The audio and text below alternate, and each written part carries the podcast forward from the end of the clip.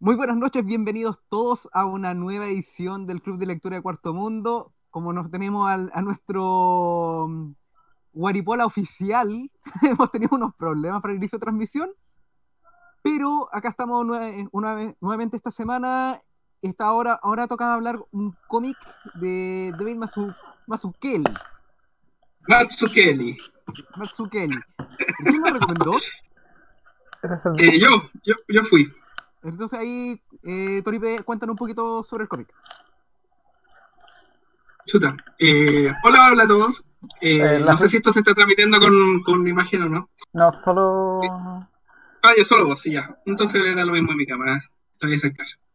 Eh, bueno, un poco lo recomendé de la misma, de la misma forma que yo llegué al cómic, que fue que, bueno, cuando partí, partí en esto de los cómics y metiéndome, eh, enseguida dos obras que me quedan marcando y, le, y releí muchas veces fueron Batman Año 1 y, y Daredevil eh, Born Again.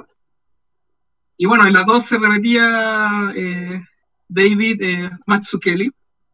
Eh, y bueno, y, viendo no, no, en su momento, no, caché que no tenía mucha más, más cómic, al menos no de superhéroes. Y de repente pillando, buscando, busqué el nombre en un- una página de libros sin saber ni de qué se trataba el cómic ni nada. Eh, lo compré porque era el autor. Una de las compras digo, no, no, hago muchas así, pero la compré y sin saber de qué se trataba y así llegué un poco. Y la verdad me encantó. Eh, se trata de como un viaje de vida, podríamos decirlo, de, de un arquitecto que se llama, bueno, Asterios Polit, como el nombre del cómic. Eh, y bueno, el cómic, además de ser bastante eh, personal, como muy, me gusta cómo, cómo se adentra el personaje, eh, creo que usa los recursos del cómic muy bien, como que no, no, es experimental, no es extraño, sino que es todo en favor de la historia, pero a la vez es súper interesante ver el uso de las viñetas, las composiciones, el dibujo mismo que de repente cambia a formas más raras, eh, va cambiando el registro, la misma, los mismos globos de texto se ocupan como, como, eh, como propósito narrativo, o sea, eh, el- el- la fuente de, de la, de lo que, del texto de cada diálogo también te dice algo de cada personaje, o sea, yo creo que a- a- eh, ocupa a fondo todos los recursos que, que dan posibilidad al cómic que no se pueden transmitir a otros medios. Y bueno, por eso me llamó mucho la atención en su momento, lo había leído una sola vez antes, y por eso lo recomendé ahora, ¿no? Creo que es una historia súper personal además, pero a la vez súper interesante visualmente. Entonces cre- creo que combina dos cosas que me gustan mucho del cómic. Y bueno, por eso lo recomendé. Excelente, así como Toripe. Así como vamos a hacer una recapitulación, así como bien corta, sobre primero David Mazzucchelli, como tú le dijiste, David Mazzucchelli, el dibujante de Batman Año 1. Así como cuando uno quiere siendo conocer de, qué estamos hablando, por qué va, va por ese autor, por el dibujante de Año 1. Así como por quien llegó- Así que si alguien lo quiere escuchar porque conoce más como de, de cómic de superhéroes, este es el punto de entrada. Así como qué hace el autor cuando está aburrido, quiere hacer algo más personal. Y bueno, ahora se unió eh, Oscar Cayul, así que el grupo está más o menos completo hoy día de Oscar Cayul, Ale Ayala, Juan, eh, Juan Pablo Fernández, eh, em, yo, eh, su servidor Jorge Fuentes y Felipe Toro. Creo que somos todos, ¿cierto? Sí, no, no va a venir nadie más hoy día. Ya, estamos todos ya. A ver, eh, Vamos a cerrar la puerta entonces. Claro. Cierra la puerta, cierra por fuera. A ver, como llegando por- eh, quiero darle así como la, el- la voz a Oscar Cayul. Hola. Yo solo vine para saber si se escuchaba el micrófono del audífono que compré. Se escucha. Te escuchamos, te, te escuchamos. ¿Y se escucha ese ruido enfermo que se escuchaba en los audios que mandé? Sí, pero leve, ¿no? Eh, se puede entender de todas maneras, pero sí se Ah, escucha la- una breve estática de fondo. Ah, ya. Entonces cuando yo lo escuche después en el... Cuando escuche el, el video en YouTube voy a poder saber qué tan bien mal se escucha, ¿cierto? Claro. Eh, bueno, eh, este cómic me lo prestó Toribio hace tiempo, me, lo, me lo recomendó, no me acuerdo las palabras exactas, pero fueron así como... No, estoy por inventando, no, me acuerdo nada. Pero me dijo que le había parecido interesante porque Matsukeli era el autor y el estilo era bastante distinto a lo que habíamos visto en año 1, que también era mi referencia, mi punto de entrada, pues siempre soy un virus batmaníaco, ¿no? Y mm, me gustó, me gustó harto, lo encontré bien bonito, sentí que era como esta cosa como de dibujar, eh, eh, como aprovechar todo el, el- el espacio de la página y los recursos para contar algo bien interesante. Y, y ahora que lo estoy repasando, no lo terminé de leer eh, porque la vida, y de hecho tampoco sé si voy a estar mucho rato acá, quizás me vaya después de, de estas palabras. Pero Oh. si es que me voy, Qué críptico. y eh, me, me tengo dos tengo dos eh, cosas que me gustaría como compartir o, que, o que me gustaría que ustedes com- com- comentaran. Uno es que en esta segunda pasada que repasé el texto eh, no había reparado en el peso de los globos de texto en el rotulado también. Eh, siento que lo pasé por leer muy rápido la primera vez y esta vez sentí que había, había mucha información, había mucho cariño, eh, como la caracterización me encantó. Así que solo quería incluso seguir leyéndolo para saber cómo esto iba evolucionando, cómo iba cambiando ya de de al final.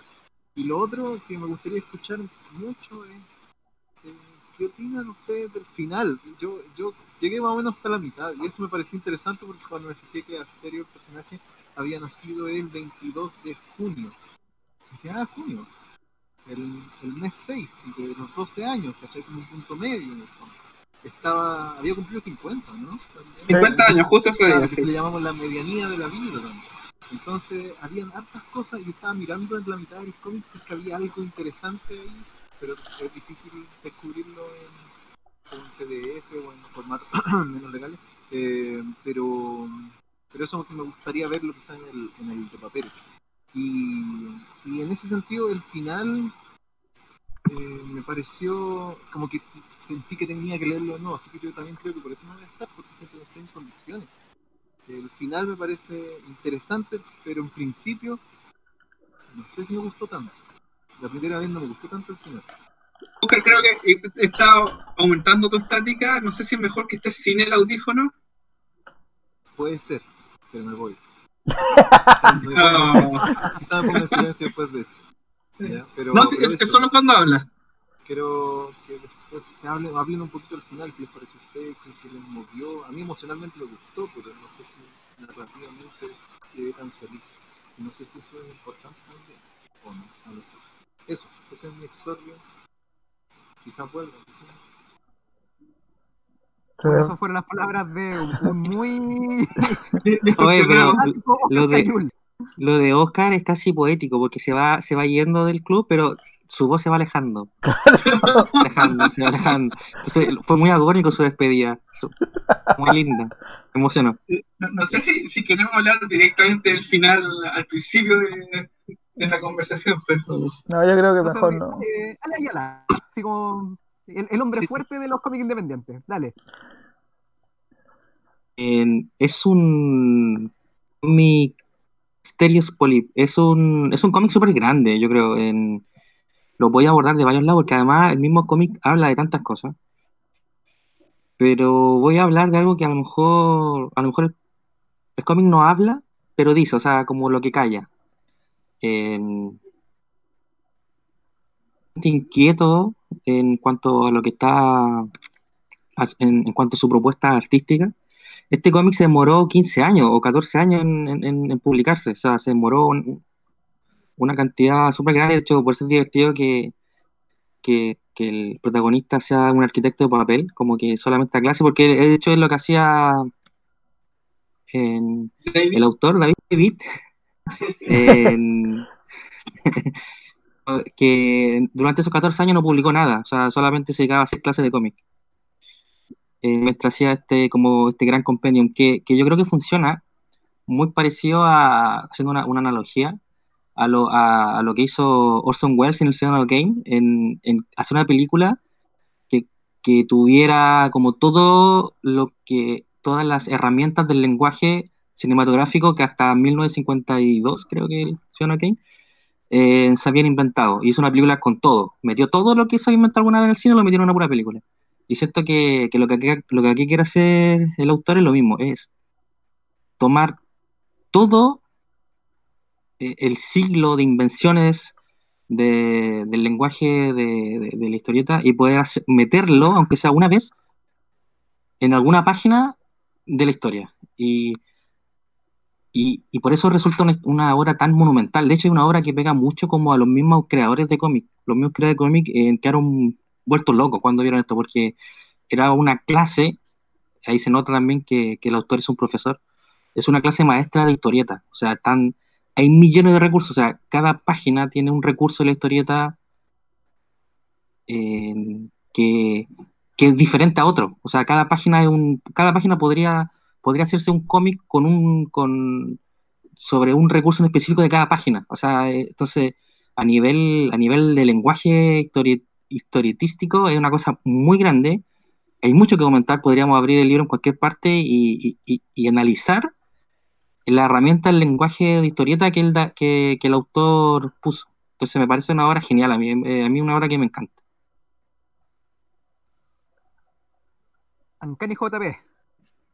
Eh, puta, yo lo, yo confieso que yo te llegué muy, de forma muy similar a Torillo.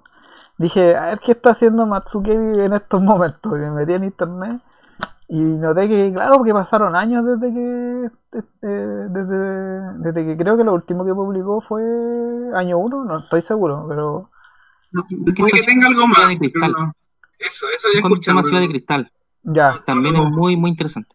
No, no leí, lo voy a buscar. Y, y justo estaba este porque este creo que es del 2008, 2009, por ahí. Y justo, Creo que 2009. ga- ganó Eisner el 2010. Sí, por ahí. Y- 2009.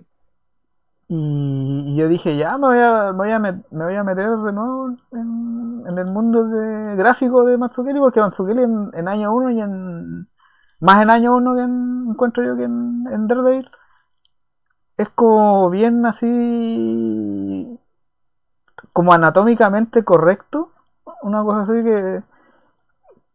que es difícil de encontrar ahora en el cómic, que ahora por lo general los cómics de superhéroes hablo más que nada. eh, se meten como en el lado de ya vamos a deformar la figura humana y de repente sale cada uno tiene su propio estilo que lo han ido mezclando con manga y otras cosas pero Mats- Matsukeli en ese tiempo era como bien así correcto sus poses su de partida su, su- sus superiores no eran hipermusculados pues eran personas con mallas nomás y nada más pues era bien realista le venía bien a lo que lo que estaba haciendo Frank Miller pues.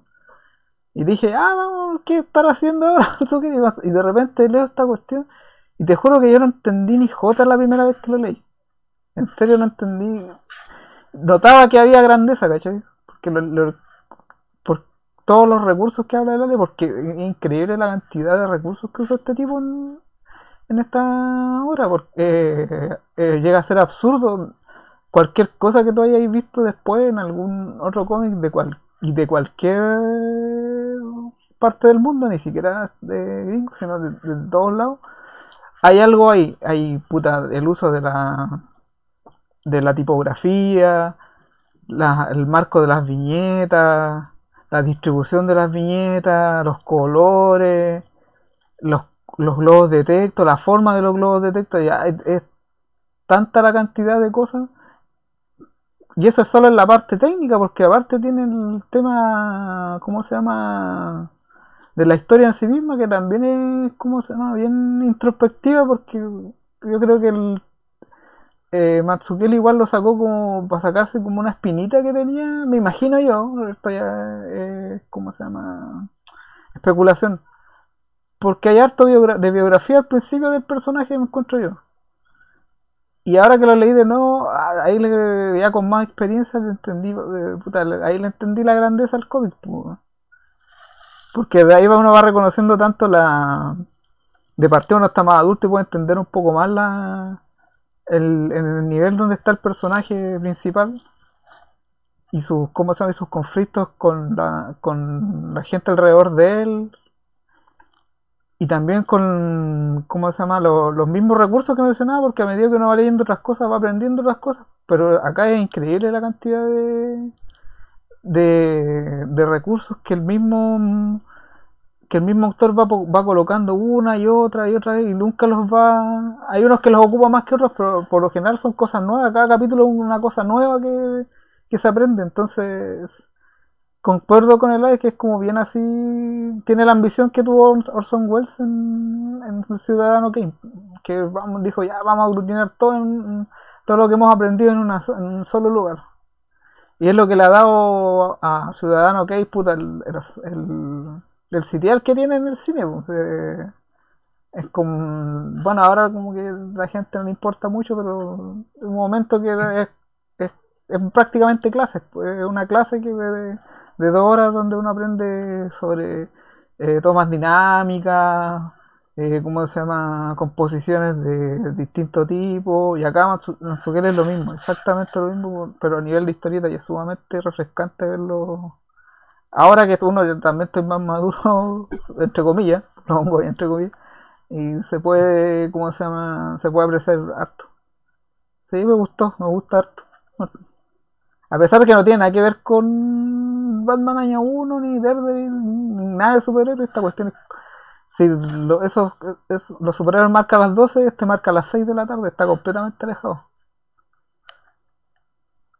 Claro, para bajar un poquito el, tema, aunque como, como ustedes, todos ustedes lo dijeron, si viene eh, David Mazzucchelli, que mm, su obra como más conocida es por el esfuerzo trabajo en, en año 1 esto es una obra que va como por otro lado, que tiene otra sensibilidad, no busca como narrar una historia mm, o una historia épica o una historia así como normalmente como comiquera como se, como se entiende, sino que como ustedes también lo mencionaron, es eh, una historia de un hombre que al inicio del, del, cómic, que sabemos que cumple 50 años y a lo largo de, de este tomo vamos leyendo cómo, cómo fue su vida hasta ese punto, cuáles eh, fueron sus inquietudes, obviamente también como lo dijeron, haciendo uso de todo tipo de recurso que, tiene el cómic como medio.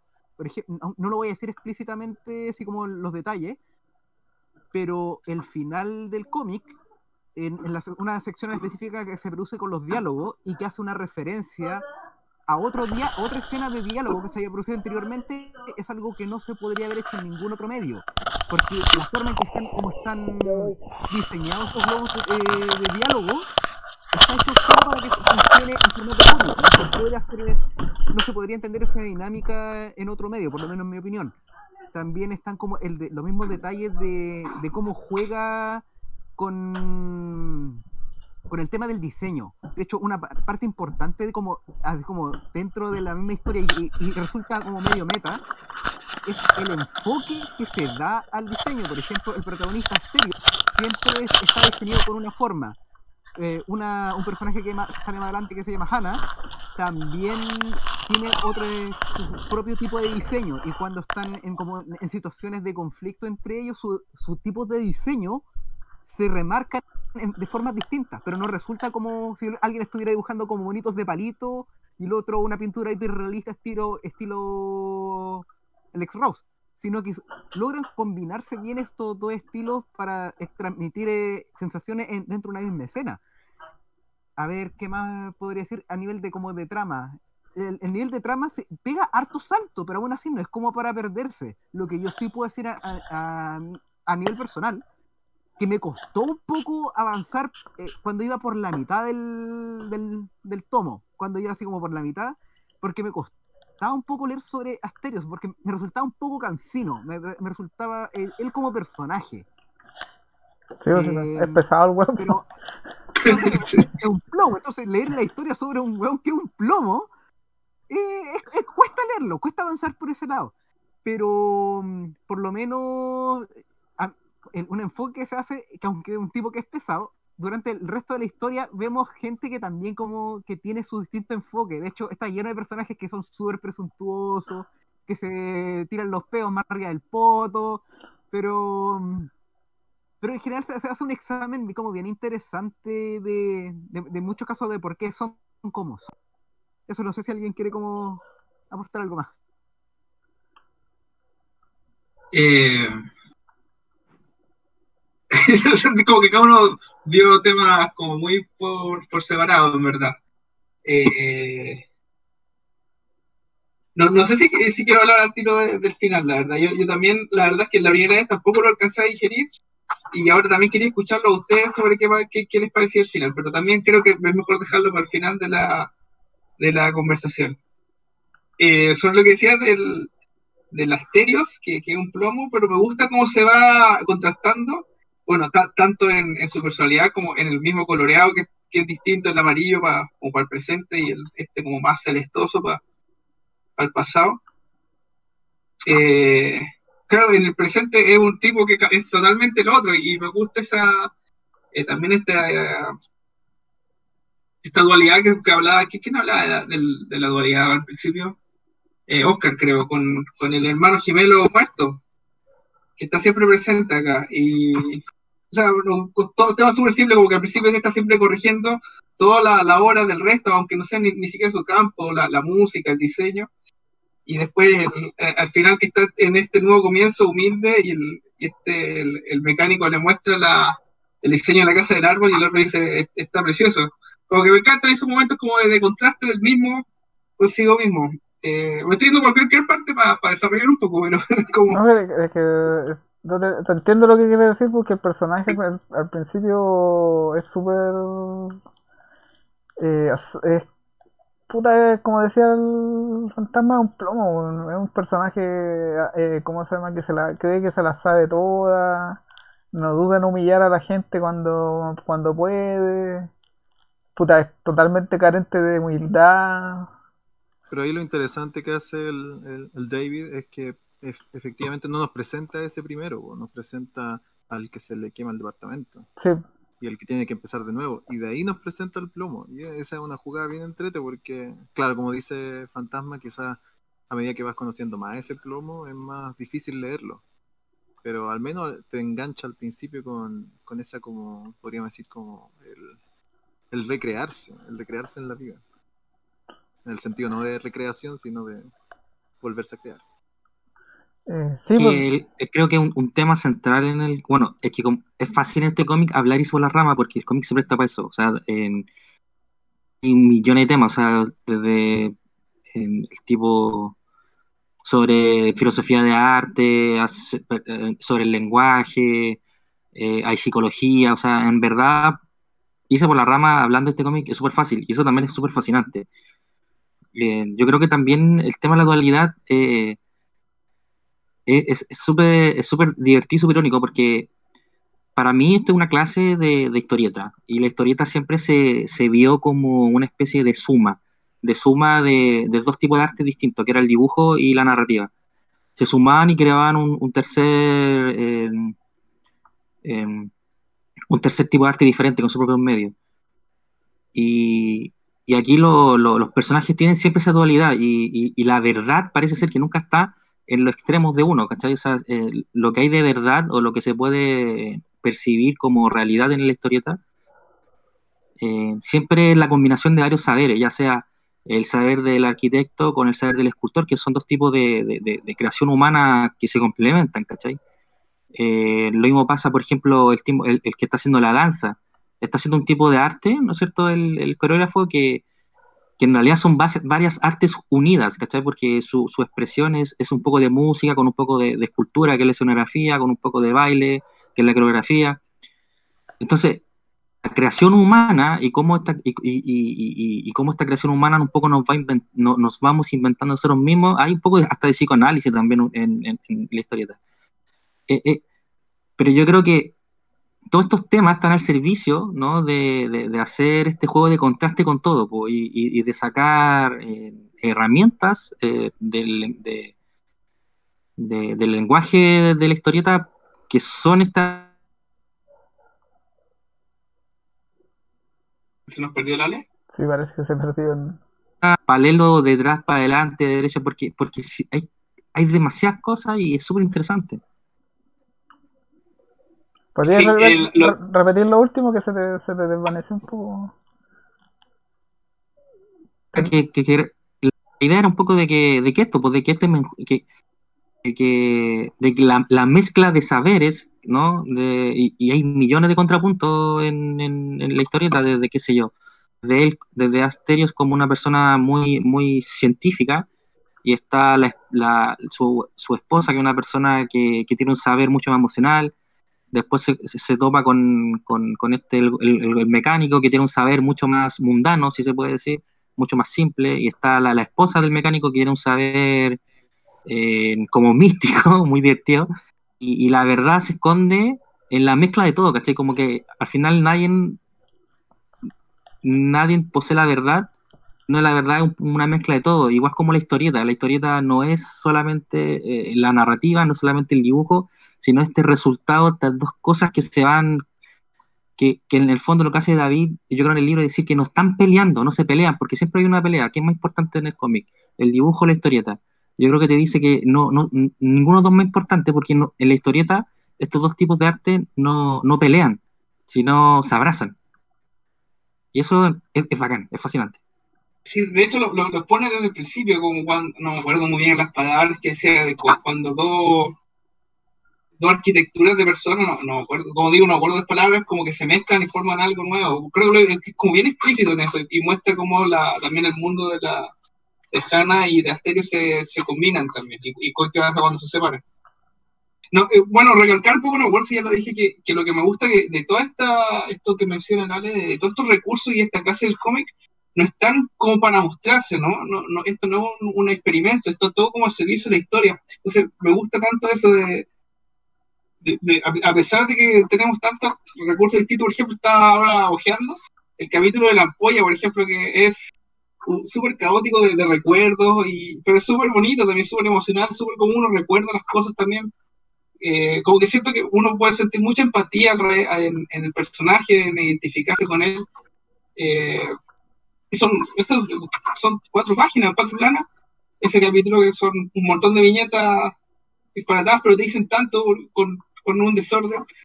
Eh, entonces, siento que todo es al servicio de, una buena experiencia de, cómic, una buena experiencia emocional y aprovechando todos los recursos. Y, y voy a repetirlo varias veces probablemente en, el, en esta conversación. ¿Sabes lo más, cómo se llama, interesante del, del tema de los recursos? Es que, el, por ejemplo, Asterios, el personaje en el diseño, siempre está de lado. Siempre está de... Nunca se ve una, una, una sola viñeta donde el personaje esté mirando de frente o en ángulo que no sea, que lo muestre de lado. Entonces su cráneo es como simétrico en la silueta. es verdad. Y el tipo en ningún momento, en las 300 y tantas páginas que dura el cómic, nunca se sale de esa. A lo más lo muestra de espalda, pero sin perder la forma del cráneo, que es como una copa medio rara. Sí. Y de repente, ya cuando tú lo veis que es una silueta nomás, ya reconocéis que el tiro es exterior. Y, el- el- ¿cómo se llama? y con la mayoría de los personajes lo hace así, creo que con todos. Pero con Asterio es con el que más se, se nota. Incluso hay una viñeta donde la está manejando y la toma de frente y está con la señora. Y el weón se ve que está de lado.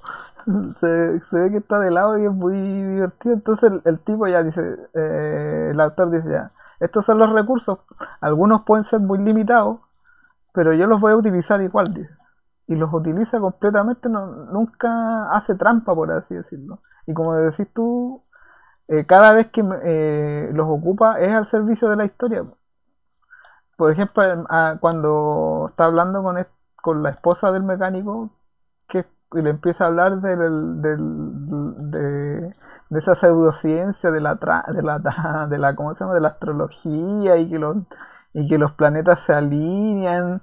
Y tú a esa altura, ¿cachai? Que Asterio es completamente en contra de esa cuestión, y las y los diálogos están en, cómo se llama En- al principio parte eh, como se lee normalmente y después se empiezan a torcer Mm.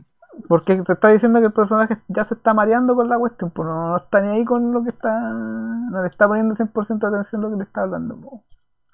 y esa es la única vez que a ese personaje le hace eso porque después se empiezan a conocer y te empieza a decir cuestiones más tiras de las mechas pero este bueno empieza a escucharlo. Y hasta que en algún momento las viñetas de la, de- o sea, la- los globos de la mujer son más grandes que los de Asterio. Porque eh, Asterio a lo más que se está dedicando es a escuchar.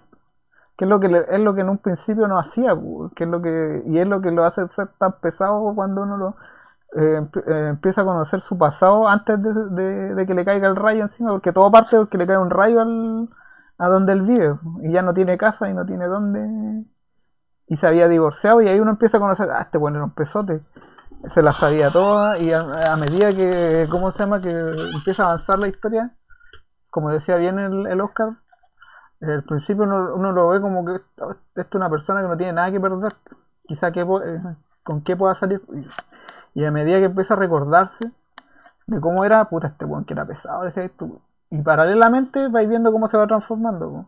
Por eso esa, esa parte de- del, del cómo se llama cuando está con el mecánico y el mecánico le dice, este es, la, este es el dibujo de la casa del árbol.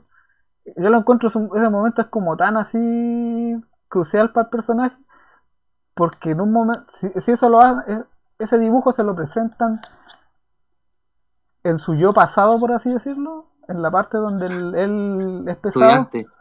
cuando es profesor, los hace bolsa. Lo, ¿Cómo me voy a presentar esto? Y de hecho hay un, hay unos recuerdos donde él está hablando con sus, sus estudiantes y los hace, y los hace bolsa. Uno le dice, tu diseño tiene dos problemas, el, el interior y el exterior. Y en cambio el, el, el, el- mecánico le presenta una cosa tan simple que una casa en un árbol que el- puta, la, la arquitectura ahí está, pero eh, no- no está al nivel de lo que él está acostumbrado a practicar. Pues. Y es como... Y él, y él se ve una viñeta donde él solamente la está mirando y después eh, me parece que dice excelente o dice "Oh, oh, oh, está muy bien. Eh, Está perfecto, algo así. Sí. Entonces, to- ahí todavía entendí, ya este weón entendió que el- quizá una cosa es el papel y otra cosa es la práctica, porque al final ayuda a hacer él también la casa, que es algo que él nunca había hecho. po. Tipo, eso, eso es crucial. Es un súper buen punto eso, porque esa es la primera vez como que él veía, así como en Un diseño. algo en lo que había participado en el diseño. Sí, pues él se presentaba como que era algo, él era más técnico, po, era, era, él solamente era, de- teórico. era teórico, perdón, claro. Mira, eh, ¿sabes qué? Pa? Yo, yo, yo estudié un año de arquitectura y, oh, bueno, hasta el día de hoy me gusta harto la arquitectura. Y lo- los arquitectos siempre hablan de, mm, de, de, sus obras como hijos, ¿cachai? O sea, porque se le pone tanta pasión, se le pone tanta cabeza a los diseños de una obra que una vez que esté construida, además son procesos súper largos, eh, los arquitectos quieren a los edificios como hijos. Y, y hace Dios que él se hace llamar creador, ¿cachai? Él- él se siente un creador, pero que nunca ha creado nada, en realidad, ¿cachai? O sea, bueno, ha creado los diseños, que igual es una especie de creación, pero, no están en la realidad. Y en cambio, este hombre sencillo eh, dice que tiene una necesidad que es para su hijo, que una creación, que quiere poner una casa de árbol y encontrar estos materiales reciclados por primera vez logra hacer eso y, y- y ese, ese momento de creación, de, no solo la planificación, sino el de ver, realizado tu, tu forma de creatividad humana, eh, es muy es muy linda, po, porque es lo que debería aspirar eh, todo, todo ser humano, ¿cachai? Eh, no solamente los artistas, el, el de ver concretada tu, a los animales, ¿cachai? Que es poder crear en- en- con tus manos, ¿cachai? Sí, pues, a- y aparte después, el- es que el- es, es como bien... La amistad del mecánico es como lo mejor a mi gusto, o sea, no es que sea lo, es lo que más me gustó del libro, porque el mecánico, a pesar de ser una persona tan simple, el tipo sencillamente se dedica a arreglar autos, ¿no? y a mantener a su familia.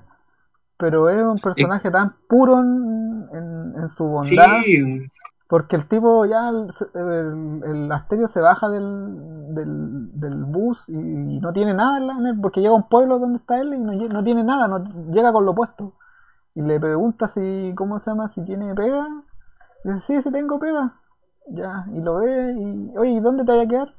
"Eh, no sé, voy a ver. No, pero en mi casa hay, hay, hay una, ¿cómo se llama? Hay, hay una pieza para que te quedes también.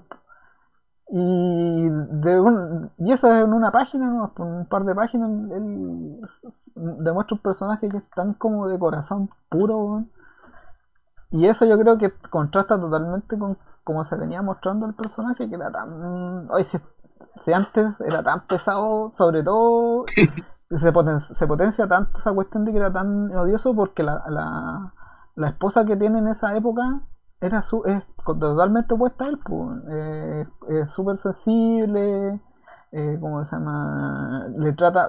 eh, de hecho, ahora que me, me estoy revisando, me hace acordar que tiene una esta weá del mans, mansplaining, cuando las, eh, las mujeres Todo, tratan- todo el rato, güey. trata de explicar, pero tiene una versión gráfica de esa cuestión, pues. Cuando le dice, oye, Ah, cuéntate esta talla que la- historia. eh, cuéntate esta historia. Y la, la niña empieza a, ¿cómo se llama? A, a contar, no, pero no fue así. Y, y el diálogo de él se empieza a, a- ¿cómo se llama? El- A comer el de ella. a comer el de y- Encima, encima, realmente. encima literalmente, entonces tú dices, oye, que este weón que es tan odioso, tan pesado en esta época, y después lo veis interactuando con el, con el mecánico, y ya decís, ya este weón, el viaje le sirvió, porque cambió. Literalmente eh, cambió, no cambió en su forma, porque el tipo sigue teniendo el mismo cráneo, pero sí cambió en el, en el modo en, en el que él veía la vida. pues. Al final, el, el weón regresa a la, a- a la ciudad, por así decirlo, en el auto eh, que era prácticamente un proyecto sueño del mecánico, que un auto, el, el auto a, a, ¿cómo se llama?, a energía solar. Y que seguramente, con, volviendo al, al, al Asterios de antes, lo hubiera visto y se hubiera cagado de la risa del weón en su cara. Le hubiera dicho, "Ay, ¿cómo se te ocurre hacer esta tontera? En cambio, ya con el Asterios ya cambiado, ya sabéis que el auto es viable y se puede mejorar. Si el personaje al principio es súper negativo, es, es para odiarlo al weón. No. No, no sé, yo no reflejaba un poco él. Yo me acuerdo la primera vez que lo leí, me, me sentía mal por, por, por sentir que muchas veces había sido como Asterio. ¿No? ¿Nadie? Es Eh, que yo creo que sí, yo creo, es que creo que el gran problema de Asterio es que es un tipo brillante, pero en su, en su genialidad todos percibimos una estupidez evidente. En- un- en- él se da cuenta que, que el saber no lo tiene él, po. tiene que... eh, la realidad eh, tiene que, hay que escuchar a los demás tipos de saberes, ¿cachai? Aunque les parezca ridículo. Y, y- y es, es divertido eso lo que hizo del mecánico, porque este, este personaje, ¿no? Este ciudadano eh, que, que- que ama mucho su país, ¿no? Que va a, la, va a ceremonias, se viste de milico y todas esas cosas. eh, de repente él- eh, esa es la forma de saber más vilipendiada por quienes eh, leemos libros, ¿cachai? Por quienes tenemos acce- acceso como a la universidad, hablamos de repente despectivamente como, oh, la masa, la masa que es tonta, ¿cachai? Y, y nos damos cuenta que, que, bueno, que por muy simple que sea la forma de ser de muchas personas, hay una verdad en eso, ¿cachai? Y, y, y, y mientras no, no estemos dispuestos al menos a escucharla, vamos a ser constantemente unas estéreos poniendo nuestra, nuestras ya visiones del mundo, nuestra estructura sobre otra, porque de antemano sabemos que la de nosotros es verdadera, po, y tesoteamos a las demás que ni siquiera la escuchamos. Entonces, es lindo esto, como No, dale, perdón. es que, es que eh, me pasa mucho que eh, bacán esto, porque te puede parecer muy tonto lo que está diciendo la esposa del mecánico, no recuerdo cómo se llama el nombre del personaje, Úrsula, ¿no? Que te puede parecer, eh, ¿Sí? No, no, bueno, dale. Úrsula creo que era. te, te puede parecer muy tonto y todo, pero eh, el, el darte tiempo para escucharla te acerque más a, la, a una forma de, no sé, más completa de ver el mundo, como que al final el mundo eh, como que hay que, hay, que hay, hay muchos lenguajes jugando y interactuando. Hay una, una cuestión muy bonita que dice la esposa de Asterios en una, que dice que el lenguaje es una máscara. En- porque en el fondo eh, nos sirve como, como estructural. De hecho, en una parte habla acerca de la estructura del lenguaje. Bueno, ahí podríamos hablar millones de cosas acerca de, cómo sirve el lenguaje, pero tema del lenguaje, y por eso la tipografía yo creo que tiene- tiene tanto sentido, lo que decía Oscar al principio. Eh, no, se- trata del mismo idioma, eh, se trata de que hablan en códigos distintos, ¿cachai? O sea, la tipografía no solamente es como personalidad, sino también es código. y, podrían estar los dos refiriéndose a un gato, como el gato que tenían ellos, uno en eso ve un animal que solo gasta dinero y, en esa misma palabra gato la, mujer ve, ve un, un acompañante que al final del libro es súper importante porque ella dice que cuando estaba muy mal, eh, su único como, como acompañante era el gato, ¿cachai? Y, y entonces No, me gustó mucho esa no, parte. cuando habla- no, no hablamos del lenguaje como, como palabra, sino como código, ¿cachai? Y eso, eso es súper, no sé, da para harto y el, el cómic es bien reiterativo en hablar, en, en, en volver a esos temas. De hecho, el gato igual es como también lo muestran en el cambio porque el- al principio el- hay una como una pequeña mini, mini historia donde el weón se le dejan a cargo del gato y, el, y, no lo pescó mucho y después llega ella y le, y le oye, el gato está mal. No, le dice si está bien. Y, lo- ella, y ella como es tan porfiada porque quiere tanto al gato, lo va, lo manda al veterinario, justamente tenía algo, y el asterio sale, escucha, la cagué, dice. Y no, y después cuando él, él está regresando a la ciudad, ve que un gato se mete eh, en el, adentro del, entre el trapa- en el tapabarro del, de un auto.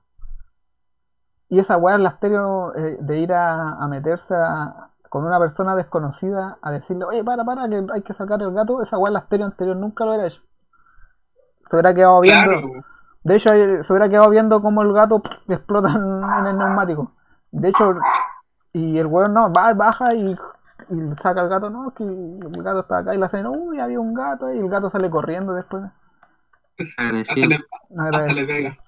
Y, Oye, y- y- no, no, calmado, y esa misma dualidad se ve antes porque ellos, eh, ¿cómo se llama? Pres- presencian un choque de un ciervo con, con Sí, un, con un, ¿cómo se llama? Con un auto. Una camioneta, algo así. Sí, y el, Y el- y el Asterio está viendo el auto. Y la, y la niña está viendo el, el, el ciervo muerto. Sí, sí, me acuerdo de eso. No, hace Bueno, falta. hay, hay, hay demasiado para hablar porque podríamos ir cualquier página y podríamos hablar. Es un cómic que daba harto. Lo- eh, era un paréntesis que no había dado cuenta cuando lo leí. eh, no- no tiene mucho aporte, nomás que me acabo de dar cuenta que el tipo de la botella de cerca al final, el mismo del, del bus, del encendedor, no había dado cuenta. Eso, un paréntesis. Sí, pues el, era- el- él se le acerca al- en el, o sea, no, no me acuerdo bien cómo bien era, pero le pide el encendedor y como que este se muestra demasiado amable con él y por eso parece, me da la impresión que eso fue lo que quiso decir. El, Sí. el weón después le dice, ah, marica, y le pega con el, con la botella en el ojo. Claro, y claro, y, y está, está muy claro, ¿no? Le muestra el encendedor, le muestra la misma eh, fuente del en el globo de texto y todo, y, no me di cuenta. Bueno, por ponerlo un poco de atención. No, es bonito el cómic, sí tiene, como dice, tiene para hablar harto porque son tantas situaciones cortitas, eh, pequeñas, pero que en, la suma te cuentan la historia del tipo. yo repito, ese tipo era un imbécil al principio, cuando lo muestran haciendo clases, y, claro, y los alumnos le van a mostrar sus cosas, y, y esa weá es tan típica por cualquier persona que haya estudiado en la universidad. Eh, siempre encuentra un weón así de profesor, pues weón. Siempre hay un loco que todavía como que no madura y no entiende que uno no va a la universidad que lo, a que lo humillen si va, va a estudiar.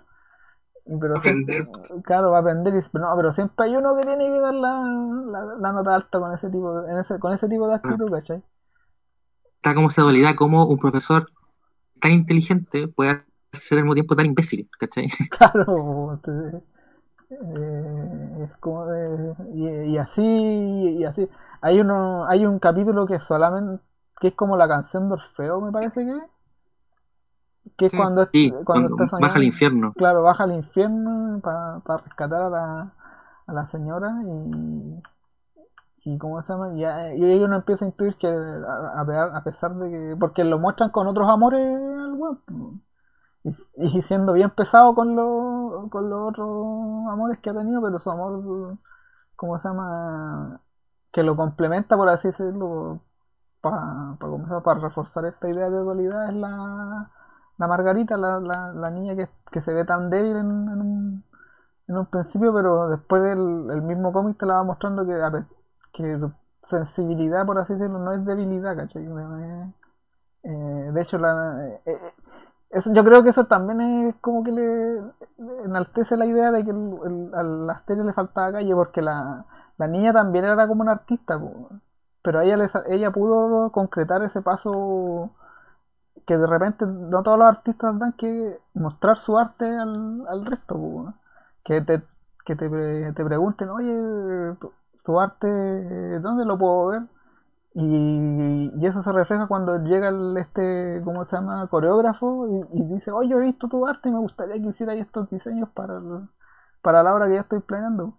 Y eso, puta, Asterio yo nunca vi que a pesar de lo, de lo capo que era en arquitectura, llegara a alguien para proponerle un, un, edificio que, diseñara. De hecho, creo que dice que estuvo a punto de completar uno y no, y no lo pudo hacer. Entonces, como, puta, a pesar de esa sensibilidad y de debilidad que se puede mostrar la niña, ella estaba llegando más lejos, por así decirlo, como artista. Un, ah, dale, Oscar. Estaba pensando en dos cositas. No he escuchado nada, por cierto. Pero Oscar, antes de que siga, es que tú al principio preguntaste que había justo a la mitad y según mi cálculo al ojo del libro, justo a la mitad está esta página doble del cráter. Del cráter, sí, pues está justo a la mitad. ¿Ya? Oh, es hermoso. Es increíblemente bacán eso. dale, ah, respondiendo a tu pregunta de antes, pero dale. Eh, Aster eh, de Astro, eh, tiene que ver esto como con lo como es un pedazo de planeta, un pedazo de roca que sale volando, ¿cachai? Y tiene toda una, una cosa como que ver como, como la naturaleza te, te, define más allá de la estructura que uno... No, sé si definir es la palabra, porque, porque estoy pensando ya, eh, este compadre ha vivido una vida desde donde se, se separa de su gemelo.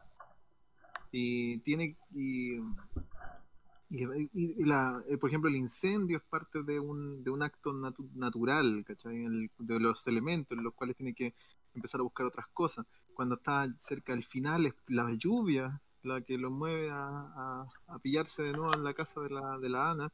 Y, y al final, claro, un asteroide, una estrella. Eh, como que termina con su destino. Esto es como que las estrellas tienen un, un, peso sobre nosotros. ¿cachai? yo creo que uno de los mejores argumentos astrológicos que he visto en, escrito alguna vez ha sido en este cómic y, me gusta me gustó mucho como la vuelta que le da y no sé si comentaron la página de cuando empiezan a hablar al final y se entrelazan su, su globito eh, creo que Fantasma lo comentó al principio pero muy muy de pasada que esa imagen es muy es muy tierno Dios mío está muy bien esa cuestión es imposible hacer en otro medio. no, eh, eh, como que uno va de a poquito va viendo que se van uniendo porque se conocen, porque eh, los, lo de, el amor que habían tenido era, era tan importante que hasta sus formas de hablar se unen, a pesar de que él es súper cuadrado en su globo y ella es súper como redondita, esponjosa en su, en su globito. en una, en una última en una última viñeta oh qué bonita esa cuestión oh, Oscar. Ah. Eh, lo que tú decís es como, mm, por lo menos a nivel personal, a mí me tocó. De hecho, comparto plenamente lo que estás mencionando tú, así como que la escena como es, muy bonita, como me toca muy de adentro. De hecho, apenas, apenas terminé de leer el cómic, como no pasa mucho después de esa escena, al tiro ya a mi polola porque me, eché de menos. Oh. Ah. no, sí. Este detalle al final Ah, que quiero decir algún detalle al final, que yo no me lo di, me, lo di cuenta leyendo en un, en un, blog, no me acuerdo cuál era, no, le puedo dar los créditos. Era que en, las, cuando están en la, en la, en la casa de, de, la, de, la, esposa o esa esposa, porque no, sé si se divorciaron al final, em, el color cambia, porque el color también aquí es importante. Durante, y cambia, se ve, más, se, ve con más colores y eso y, tiene que ver porque cuando uno imprime los tres colores bases son el, el, cian, magenta y amarillo. Colores que están en, como durante el cómic, ¿no? Está el celeste que dijeron delante, el, magenta y el, y el, el cian, que el, el- el- el rosado que tiene la esposa y el, y el amarillo que tiene como los sueños y, y la esposa el mecánico. Y al final, cuando esos tres colores se unen, está la, escena del reencuentro, ¿cachai? Y ahí se ven más colores. Nunca está el negro, porque el cómic nunca está con impreso con negro, pero, pero hasta ese detalle, ¿cachai? De, la, de los colores que se usan para imprimir están, están en la historieta. O sea, es el nivel de, bueno, de, de sesudez que tiene este, esta historieta. Y, la, y, y por qué es tan genial. Sí, porque yo estaba leyendo antes de meterme que el, eh, me parece que no me acuerdo en qué en qué sitio español, porque este cómic lo editó una editorial y después lo reeditó otra, porque la anterior fue, falleció la otra editorial. Y hablan de la primera edición de esa editorial, que el mismo, bueno, con la- parece que con las dos, que el mismo Matsucheli, a pesar de que no, no habla español, él, él la supervisa personalmente. O sea, se ¿En supone- serio? sí, de- decía que él, él tenía que elegir el tipo de tinta, el tipo de papel, en los contrastes, porque no, nada, puta, como dice Lale, nada de, de lo que él- de lo que está impreso es al azar. El Eh, yo- yo lo tamaño, tengo acá, todo. Tengo el- el- la edición de Salamandra. Eh, Esa es la segunda. Ah, ya. El, el Y decía no, no- no- y- y- y no tiene ningún crédito adicional como de. Como, como siempre tiene la edición eh, en español. No, no tiene ninguna página de créditos. no, no tiene al traductor. No, no lo dice. ¿Es verdad? Dice, el, el diseño del libro y la cubierta es obra del autor, dice. Mira, no, no dice el traductor. Puta, por lo menos eh, eh, se dio la, molestia de que le permitieran publicar su libro en otro idioma. era como este weón de Dave Sim que tuvo por años Cerberus atrapado en, en inglés porque él no quería que lo, lo imprimieran en, otro idioma, el imbécil. No, eh, esta Sa- Salamandra está súper. que creo que es la misma edición que ustedes leyeron. O no, no, no lo sé, en verdad, tendría que compararla. Eh, a ver, al final. Trae, sí, ahí, ahí está la traducción, sí, perdón. Trae un, en la, en- junto al agradecimiento están los créditos. Camufladito. Sí. Eh, Sí, A ver, la de, acá tengo la, de- la, la otra que es de una se llama Sin Sentido ¿Ya? y está al final también. Ahí, es la última, literalmente es la última. Sí, lo último, último. Debe ser igual, deben ser iguales. Sí, pues Sí, el- de más. lo que hablaba el, ese, no me acuerdo el nombre del diario, pero decía que estas típicas notas de prensa que el, que el mismo Matsushiri se había involucrado personalmente en la edición española porque no puta, como decía Lale, es su bebé, es su me imagino que es, su yo creo, creo que debe ser la hora con que lo quiere con que él quiere que lo recuerden, pues.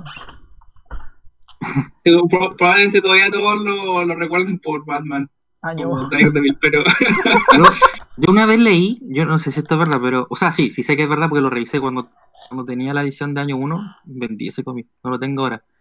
Pero sí, cuando nació mi hija vendí un montón de, bueno, esa es otra historia. Eh, había que, que sacar recursos. bueno. Eh, estaba hablando, ah, sí, po. Eh, en año 1, a ver, leí que, eh, ¿cómo era? En David Mutsakeli, no sé cómo se pronuncia. Matsukeli. Mutsa- Matsukeli, Matsukeli, eh, él tenía, él, él le gustaban mucho los cómics de, de Jack Kirby, ¿no? Como, como todo, como todo dibujante de- del 80, pero nunca estuvo de acuerdo con que la el espacio de la ciudad no se respetara. Por ejemplo, no sé, pues, venían los cuatro fantásticos eh, como por una avenida y venía alguien del universo como atacarlo y, la distancia de esa avenida en alguna viñeta era enorme, era porque caían un ejército, y en otra viñeta era como un callejón, ¿cachai? Entonces, en, el, en Batman Año 1, si ustedes se fijan y lo, revisan y se dan cuenta que las calles siempre tienen proporción, y de hecho, una de las, como la secuencia que, que más le gusta al dibujante de, Año 1 es cuando pelea con unos ladrones en una escalera de emergencia, porque la pelea, la, la pelea es entre tres ladrones más, más Batman, y toda la acción sucede en un espacio muy reducido y que, el- y que la viñeta respeta el espacio. Y de hecho Batman hace una- unas poses medio extrañas, se cuelga de, de, de, de la escalera de emergencia, en- porque él no quería como que, no sé, por una escalera de emergencia Batman hiciera una patada voladora doble porque él decía eso no cabe en una escalera de emergencia, pues. Entonces, en- y también en la secuencia de, de cuando en Batman Año 1, cuando están en como en una en un sótano, cuando está, está rodeado de policía, y, él toma el gato para distraer a la policía y, tira para arriba el, gato Batman. Todo eso también él lo diseñó, ¿cachai? Dibujó el espacio como, como saber cuánto se demoraba Batman en salir y, toda la viñeta es es súper entendible. Entonces, incluso en año 1, que ustedes decían, ¿no? Que un cómic de superhéroe, igual ahí ya el autor eh, ya mostraba su interés por, por, por esto, ¿no? Por el espacio, por el cómic, por, por, por innovar, por, por, por hablar algo propio de, de la historieta. Y, es- y es súper fascinante ver esos detalles en un, en, en un, en- en un autor, en una obra tan temprana, tan, tan superheroica como es el Batman Año 1, y como ese mismo autor termina haciendo esta, esta historia po, en- en- de Asterios Poly. Y que no tiene nada. Bueno, por, por eso, por, por eso la busqué también, porque me encanta 1, en verdad. Como que la primera vez que vi un, un dibujo así, y, y sin, sin saber describirlo mucho, no tenía mucho conocimiento yo de. De hecho, todavía no de hecho, todavía me cuesta mucho trabajo hablar de, del arte cuando, cuando escribo en el sitio. No, no tengo la- los conocimientos técnicos para las palabras de repente. Pero ya me llamaba, se me veía algo muy especial en, en su forma de, de retratar las cosas y un poco por eso lo busqué. Ahora una corrección, el, el, el, el gato lo toma para salvarlo, sí, no, no, no para, para distraer a los policías. Perdón, perdón. No, no- tengo aquí la edición, pero no lo recuerdo. Pero, pero toda esa escena, de hecho, uno, uno, uno la lee y es muy entretenida. Pues son escenas muy entretenidas que toda la, la, la, la, de la escalera de emergencia es una escena que a mí me encanta. Yo recuerdo haberla visto varias veces. Eh, porque, claro, la acción sucede en un espacio bien pequeño, que no es común. po. De hecho, yo estaba leyendo ahora unos cómics de los 90 de Wonder Woman y.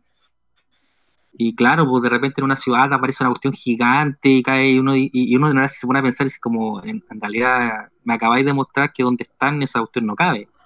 O, o, por ejemplo, el, el Batman de, de Snyder, de, de los nuevos 52, que eh, Batman cambia el Batimóvil por un, por un Batitren o algo así.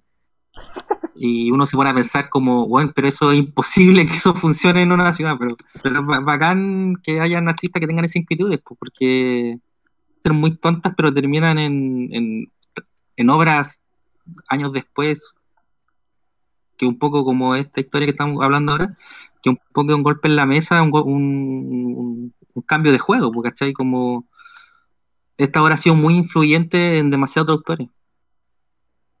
Sí, y eso, oye, eh, paréntesis con el de Wonder Woman, y eso que en, eh, George Pérez al final de los 80 Wonder Woman la cambió y la puso en una ciudad real, pues. No la puso en una ciudad, Boston. sí, pues, la puso en Boston, en una ciudad completamente real donde se podían, ¿cómo se llama?, aplicar referencias y todo eso. Sí, sí. Y Otro el- cómic que yo leí era, era de, de, de, de Bir- Byrne, Byrne, no sé cómo se llama, John Bryan, Sí, es el que, cómo se pronunciará. el que vino después, después de Pérez, pues. Vino después él, o no me acuerdo ya, pero es la misma Wonder Woman con los con Can Rulli que le digo yo, que tiene todavía tenía el pelo rizado.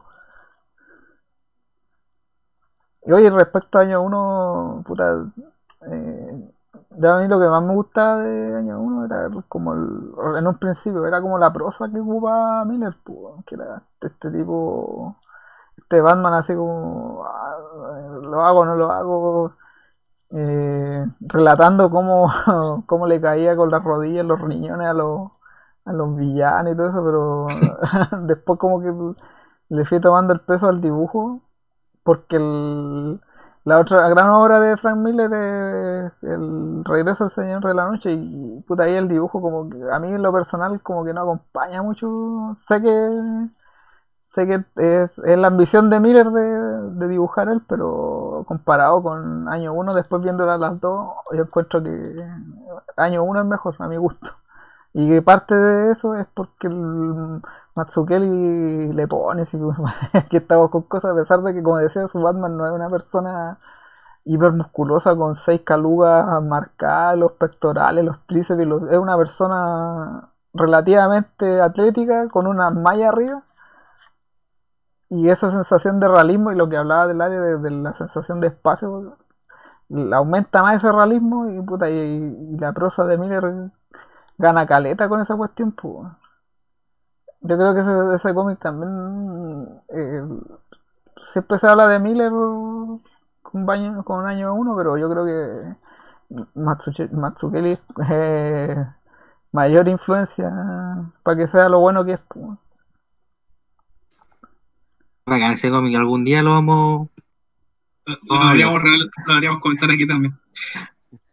Oye, un- una Eh. cosita que me gustaría comentar. Yo no, en- yo no cuando leo cómic no, eh, no soy tan bueno, tal como me pasa algo parecido a lo, lo de Toripe. Tampoco soy tan bueno como para entender eh, como muchos de los detalles gráficos del cómic, porque no, no manejo ese lenguaje, no, no es como leo yo. Yo, Generalmente yo me trato de meter más como en la trama, en los temas, en los diálogos, por ahí como va, va mi lectura. Y un, y un detallito como que sí como encontré interesante, el este es el director de, de teatro, ese Willy Quimera, como le dicen. Sí. Sí, un, un detalle, eh, una frase que, que se tira y que me recordó esto, hoy esta cuestión es como, lo- me recuerdo, como hace poquito lo- les comenté que había terminado de leer la etapa Gaiman, es como, es verdad, po, y específicamente se refiere cuando hablan de la de que, de qué va a ser la obra, va a ser sobre la historia de, Orfeo. Y, el- y ahí Asterios le dice, oye, pero esa cuestión es súper vieja, todo el mundo se, como, conoce la historia. Y ahí donde eh, Willy Quimera dice, sí, es cierto, pero el punto es precisamente cómo es, tú le das la vuelta de tuerca mm, a una historia conocida, cómo le pones algo de, tu cosecha, que, cómo haces tuya una historia que es, que es clásica. Y eso por lo menos yo lo encontré como súper interesante como meta comentario, porque es una cosa que, que se aplica, es una cosa que se aplica siempre en el mundo del cómic. Como, eh, de hecho, el, el mismo cómic de Asterios Polyp, en un momento sale la frase de no hay historias nuevas como que todo es algo que ya, ya se ha escrito antes. Pero es como bien interesante la forma como que, que lo reconoce y lo, y lo muestra como, como algo positivo, como algo así como donde hay valor. O sea, claro, sí, esta misma historia del Asterio de, de, conversión del personaje de esta. No, vamos a un poco las palabras, cacofonía, ¿está bien? No sé. Pero también de transformación. Eh, claro, también probablemente algo que, que ya hayamos visto muchas veces, pero aquí mismo el, la forma en que la hace eh, David Mazzucchelli, eh, Mazzucchelli, eh, eh, es bien única, ¿vos ¿cachai? Es su, forma propia de presentar esta historia que, claro, tal vez no novedosa, pero de su, el, bueno, el, antes de, esta, de esta reunión, eh, el Ale nos mandó un link donde daba una charla a una clase, eh, que era porque parte de la charla eh, enseñando cómo se pronuncia su... eh, Su nombre. se nos fue el Oscar. Tanto cómo se pronuncia su nombre. Y la terminé viendo entera porque tenía tiempo. Y un poco cuenta eso, cómo cuenta una historia que ya cu- cuenta la historia de, de el liebre y la tortuga, o la tortuga y la liebre, bueno, y la cuenta primero así, directa, sin detalle, y después empieza a decir, ¿qué pasa si contamos más de la liebre? Si decimos que más arrogante, ¿cómo hacemos que nos interese? ¿Cómo hacemos que nos importe? ¿Cómo das tu propia versión de esta historia? Eh, que puede ser muy simple, o le puedes dar mucho más a, lo mismo. Y un poco también es como su visión de, esto mismo. Eh, sí, pues el, como decías tú, la historia de, de una persona que cambia por azares de la vida es como bien típica. pues. Yo me acordaba de esa película de Bruce Willis donde se transforma en niño. y ahí aprende ese Bruce Willis tan arrogante que le da, le, le da, le quedan bien los papeles de arrogante.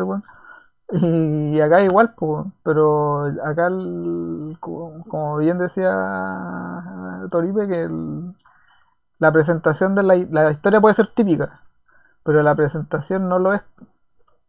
Y ahí se te viene encima todos los, todos los años de experiencia como profesor que tiene Matsukeli, porque el tipo.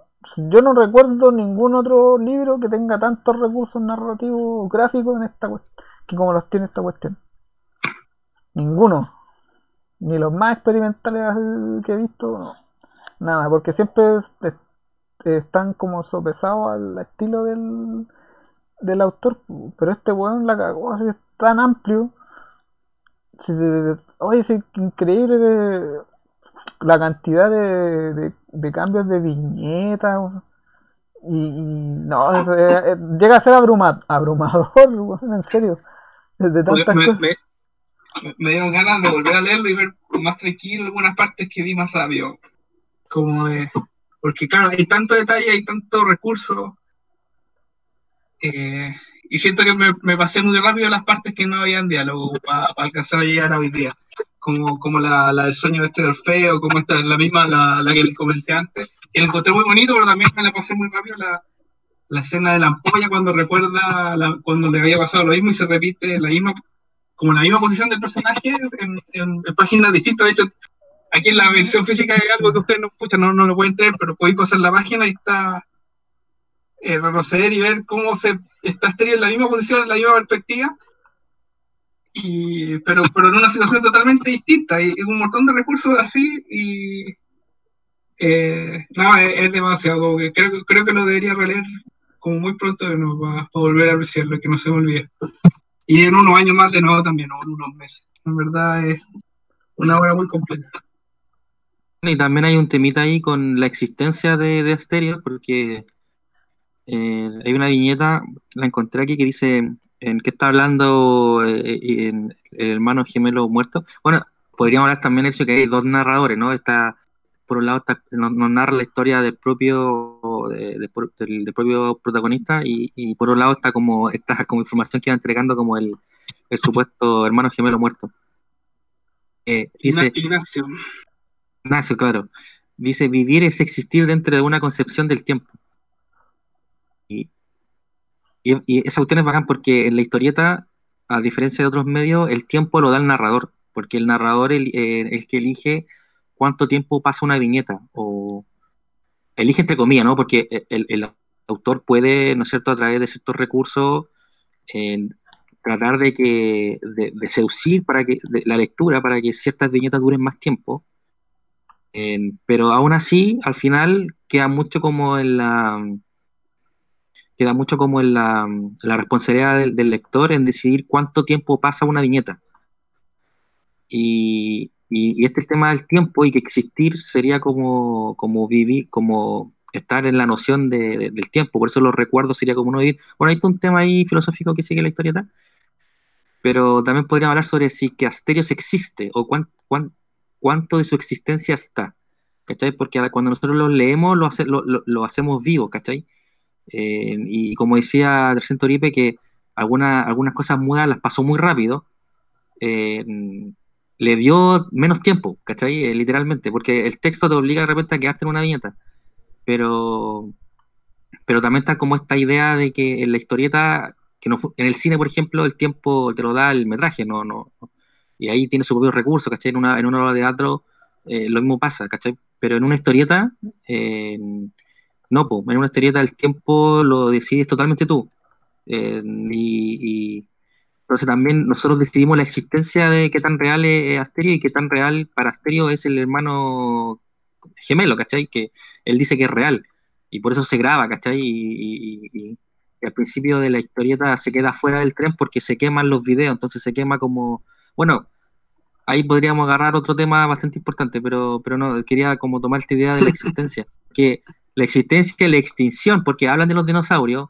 está el tema del cráter y la cuestión termina con un, con un, con un meteoro cayendo, ¿cachai? Entonces, eh, eh, cuánto existe. Eh, bueno, y también habla un poco cuando él baja al infierno a buscar a, a la esposa, como un poco la historia de Morfeo, y, y la esposa eh, lo, lo, logra, ¿cachai? Al final, pero cuando se da cuenta la esposa que, no, que, que, que el costo para vivir es que ella no, nunca es observada, o sea, en realidad no existe, vive pero no existe. Entonces decide como, como borrarse, ¿cachai? Y no, o sea, y, cuando va a buscar al final a la esposa, se mete como una bruma blanca y el dibujo desaparece. Porque igual esa parte es como bien. Literalmente Asterio bajando con su autito por una, un, en un viaje que se demora varias páginas, ¿cachai? Por todo Estados Unidos. Eh, uno da a entender que además regresa a Ítaca, ¿no? Que es como la, el pueblo de, de, de, Ulises, ¿cachai? Claro. Y se llama igual. Y, y antes de llegar, de llegar como a donde vive la esposa, que esta casa está en el lugar más frío del mundo, los, viñe- la- los dibujos desaparecen, se vuelven totalmente blancos. Y, y- y para luego aparecer congelado, sin color, sin vida, frente a la casa de la esposa. No, es, fascinante porque también podríamos hablar rato sobre eso, como la, la imagen para nosotros los lectores. De hecho, Un el- alcance Sí, que- súper- la- disculpa, un alcance súper ñoño y bobo que me- que la localidad en la que vivían, que es como mm, que es la misma en la que sale como en, en el meme de los Steven Hams. Exactamente la misma. De hecho, el tiro de vino a la mente es como, ah, yo soy de Albany y nunca había escuchado esa expresión. que el, me puse a ver la transmisión y mientras hablaba el Ale y justo estaban en esas páginas, ¿no? estaba viendo la- el viaje en el auto, eh, el tipo congelado y ahí estábamos de nuevo con, con los colores, cuando se encuentra con la esposa y estamos en el final. sí, pues, Sí, de, hecho la esposa sale al final sale como más segura, sus poses son un poco Sí. no, no sale- porque las poses de cuando está con él antes siempre está como con los brazos no cruzados, pero como tratando de Ah, buen detalle, buen detalle. de cómo se llama como de, de protegerse, no sé, es como Claro. bien así como la defensiva como los gatos, pues, o sea, si aquí estamos con cosas, los gatos tú le chispeas así, salen corriendo porque siempre están atentos al peligro. Pero después al final la señora, la señora se nota como mucho más en su lenguaje corporal se nota como mucho más segura de sí misma. Por todo lo que le ha tocado vivir ella también, pues al final el, ella como Ella también también tiene un viaje, po. uno da a entender que ella también tiene un viaje. Claro, ella- Bien, todo lo que le pasó también le pasa a ella. De hecho, Claro, ella al lo- final termina, termina siendo los, los- los sólidos platónicos, pues, ¿cachai? O sea, eh, también ella tuvo una conversión bien heavy, se da a entender. Lo, lo otro, en, en- Tuvieron en- que morir y revivir. En- en ese diálogo final dan a entender también de que vivieron mucho más de lo que nos mostró la historieta. Cuentan un montón de experiencias que no que no, que no vimos, como su viaje a Europa o cosas así. Eh, y claro, como que nosotros vimos solo una parte también. Claro, no sé, el cómic infiere más cosas de lo que muestra. También lo que me llama la atención es que el hermano desaparece y es el momento en donde el, ¿cómo se llama? El, el, el asterio se, ¿cómo se llama? Como que se empieza a abrir el mundo porque a mí me da la impresión de que lo que quiere decir eh, David es que el, es que igual en burdas palabras al personaje le faltaba calle, weón. Le faltaba conocer el mundo ya lejos de la, de la seguridad que le daba el, la, el aula escolar o la universidad, porque el, el ¿cómo se llama? Cuando lo presentan más pesote es en ese ambiente, pues, en el ambiente donde él era amo, y señor. Y a medida que ya cuando se aleja de ese, de ese mundo, y el, creo que lo muestran al hermano como una eh, como una silueta punteada que lo va siguiendo a medida que va Sí. Principio. en el principio y cómo se llama y una weá- esa weá que el mercenario igual que se grababa que es una weá tan rara Eh, ya después cuando se empieza a despreocupar de él su su, per- su perspectiva y su actitud cambia yo creo que el, como que el, el personaje está delimitado por esa por esa tranca ¿cachai? por esa por- ese siempre esa posibilidad de que qué pudo haber sido mi hermano distinto de, de lo que yo de lo que yo soy. Ya el, Sí, el- pues, el- ya en un momento los el hermano vuelve pues, y como que le reclama y se, se empiezan a agarrar entre ellos. Cuando está en coma cuando, cuando le han pegado en- con el con el cómo se llama con el con la botella en el rostro ahí vuelve a aparecer el hermano ya de, ya de manera más agresiva para cómo se llama para no sé si recriminarle me da la impresión que es como la es la última jugada del hermano para para volver a ser eh, relevante en la vida de, de Asterios, porque ya que en ese momento no lo era, ya él estaba viviendo ya otra otra etapa, ya como que ya lo había dejado atrás. Me da la impresión que como que eso quiere decir en ese viajecillo de, de, de Asterios, porque igual el come gigante y da, da como para hartas cuestiones más para hablar. Sí, a propósito de eso, eh, ¿les parece que vamos cerrando? Ya vamos a ser cerca de las 11. Eh, entonces no sé si eh, eh, alguno quiere dar algunas palabras de cierre y, Juan Pablo nos da el cómic de la próxima semana. Eh, a mí me gustó Serious. Me encantó. Eso nomás puedo decir. Eh, lo recomiendo si es que lo quieren leer. eh, ¿Cómo se llama? Si nunca lo han leído, leanlo. Y yo creo que hay que digerirlo de a poquito porque de repente no se queda con el lenguaje de la historieta nomás y que es caleta. Y de repente la historia pasa como a segundo plano, que es lo que me pasó a mí la primera vez que lo leí, porque no, cachaba bien para dónde iba la micro, pero estaba como anonadado con las con las cosas que te presentaba, los usos de los globos y todo. Pero eso como decía Lale antes, eso también está al servicio de la historia, pues, está- así que no, hay que hay que repasarlo un poco, pero es bueno. Es que- Es bueno. Sí. Eh, no, nada, yo también, eh, nada más que recomendarle a todo, a todo el seguidor de la historieta, esto, como dijo el Ale, es, un, es una clase de, de todos los recursos que puede dar una historieta, pero no solo es eso, sino que además una historia súper personal y emotiva de, de encontrarse con uno mismo y, o sea, tiene todo lo, lo que uno busca en verdad en un buen cómic, ¿no? Eh, un gran arte, una gran historia, una conexión emocional. Eh, así pues, palabras muy simples, muy simplificado lo- lo- con todo lo atractivo que tiene este cómic. Ahí Tiene para darle muchas vueltas, para leerlo con calma, para releerlo, eh, para comentarlo. Así que eso. Perdonen si les dimos mucho spoiler entre medio a alguien que esté escuchando esto sin haber leído el cómic, pero espero que lo haya motivado a leerlo porque la experiencia es totalmente distinta. Ale, Uy, se murió la me parece. Ah, bueno. Ah, sí, perdón, perdón, me fui un poquito, pero volví. No, que creo que es una historieta como un clásico, como in- in- fue en su momento un, un- un libro grande, un clásico instantáneo, que me gusta que la historieta, que la historia, la trama sea como fácil de seguir, porque eh, creo que es consecuente consigo mismo, en que estos dos lenguajes, la narrativa y el dibujo, no, no se pelean, sino que se complementan. Sí que la primera lectura no se fije más en una cosa que en otra, pero leyéndola nuevo se da cuenta que está todo al servicio de todo, la historia al servicio del dibujo y el dibujo al, servicio de la historia. Eh, y eso hace que sea un cómic súper grande, que se va a hablar mucho tiempo, siempre se va a hablar de este cómic, siempre a volver y, y volver a hablar de, de- de todo lo que pasa acá. Y, y creo que, eh, que nada, que un cómic que hay que seguir leyendo y seguir aprendiendo de él.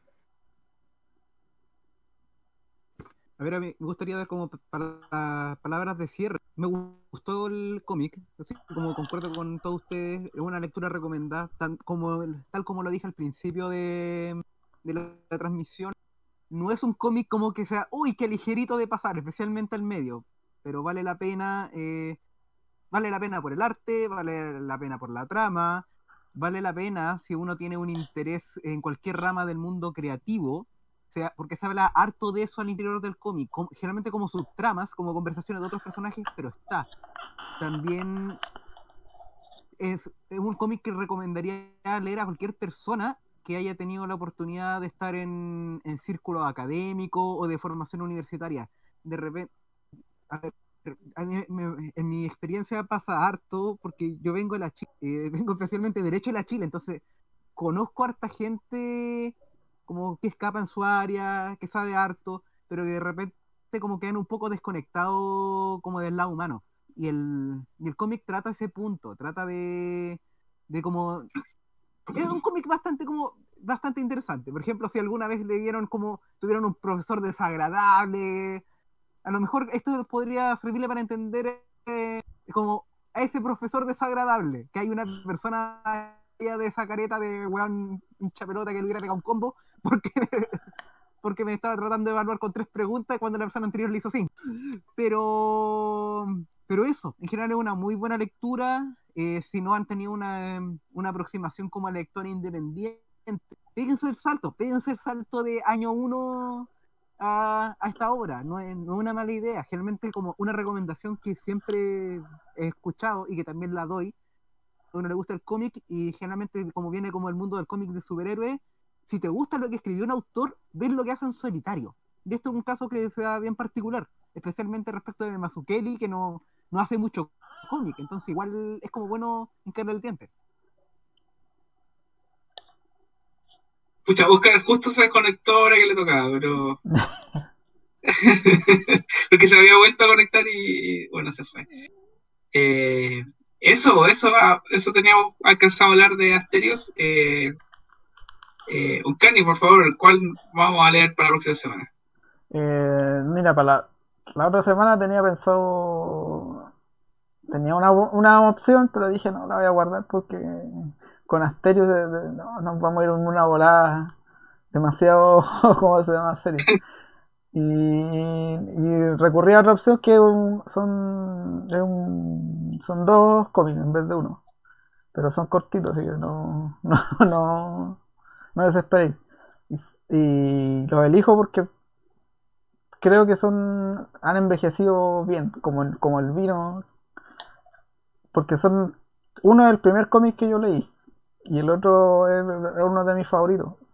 Eh, son, son- uno es Obelix y compañía de la colección Ah, de, de Asterix. Y la y las- la otra que eh, eh, que encuentro que ese sí ese sí que es bueno bueno el, el- la residencia de los dioses también de Asterix Ah, ya hagan dos Asterix, ya hagan. Qué, qué buena semana. Son- buenísimo. Son de 50 páginas cada uno y puta, yo le- le- lo leí hace poco y me reí y detecté cosas que están que pasaron en el universo Asterix en los 70 que todavía están pasando ahora, así que así que de- para repasarlo ahí. Ya, buenísimo. Ya, perfecto. Eh, cerramos entonces, eso fue todo. Eh, muchas gracias a todos.